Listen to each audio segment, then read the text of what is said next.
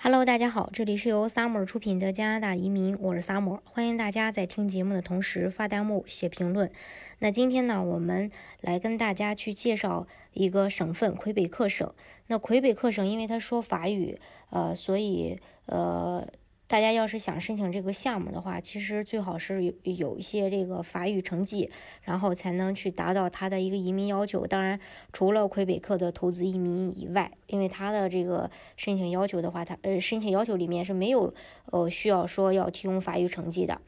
那二零二一年的时候呢，魁省移民计划就是新移民人数要接纳四万四千五百人到四万七千五百人，而且因为二零二零年疫情的原因，魁省还将另外增加七千名配额给到二零二零年未获批的意向移民。魁省移民局为了确保将来的入境，二零二一年将颁发两万六千五百到三万一千两百份的魁北克 CSQ 证书，但是。大家需要注意的就是说，魁省可能并不会为了平衡移民数量而降低要求。想要获得魁省 CSQ 的证书，法语呢是必不可少的条件。CSQ 的话，其实我们可以把它理解成说是，呃，省提名。嗯，二零二一年的话，我们来。呃，看一下就是各个项目的一个配额的要求，像技术移民是一万九千四百份到两万两千四百份，商业移民是一千五到两千三百份，其他的经济移民呢是四百到六百份，海外移民呢是四呃海外难民是四千四百份到四千七百份，其他的移民呢是八百到一千两百份。如果你有这有着这个非常不错的法语水平，职业又在魁省属于较高需求的职业，其实可以考虑通过雇主担保的方式，在魁省的呃瑞玛系统当中去递交 U R 申请。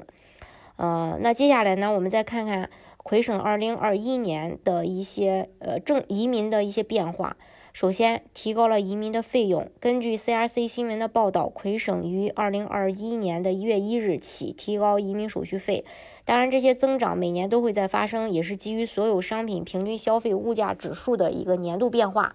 具体的费用是这样的：技术工人类别的主要申请费是由八百一十二加元增加到了八百二十二加元；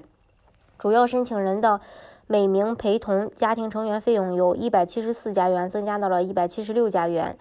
确认长期工作机会或评估其对魁北克劳动力市场影响的费用从二百零二。加到了呃二百零五，魁北克企业家和魁北克自营职业者在内的商业移民申请人的费用从一万五千七百六十三加元增加到了一万五千九百六十二加元，和一千零九十九加元，呃增加到了一千一百一十三加元。临时工和留学生的申请费从二百零二增加到了二百零五，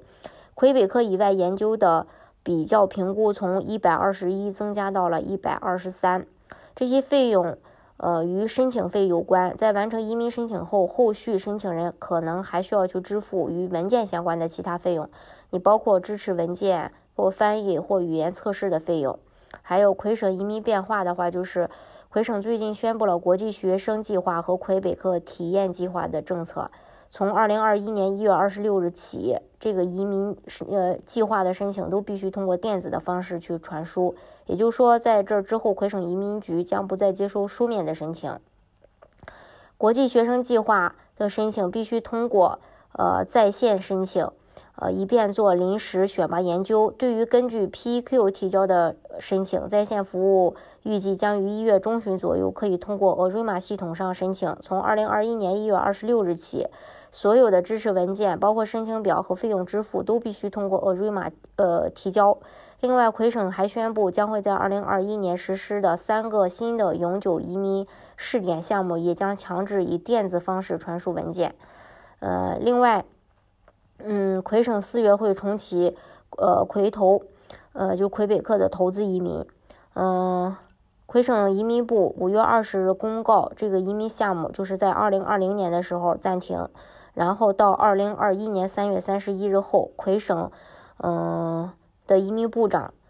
在二零二零年的时候就再次明确，魁省投资移民会在二零二一年四月重新开放。虽然各类投资移民一直在变，但是迄今为止没有语言要求，没有硬性学呃学历要求，没有年龄要求，并且直接登录拿枫叶卡的相呃一步拿枫叶卡的这种方式，其实在加拿大投资类移民项目当中就非常少见的了。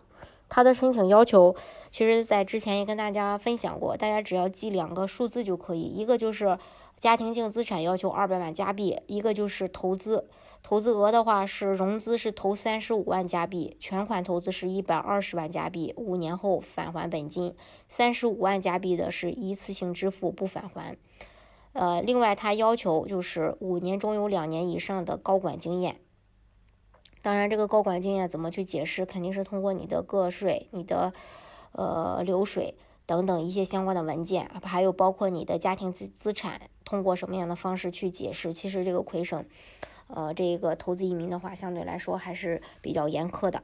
这是关于魁北克在二零二一年的一些移民政策上的呃分享。大家如果想具体去了解更多的加拿大移民资讯的话，欢迎大家在音频下方留言。今天的节目呢，就给大家分享到这里，明天我们继续聊。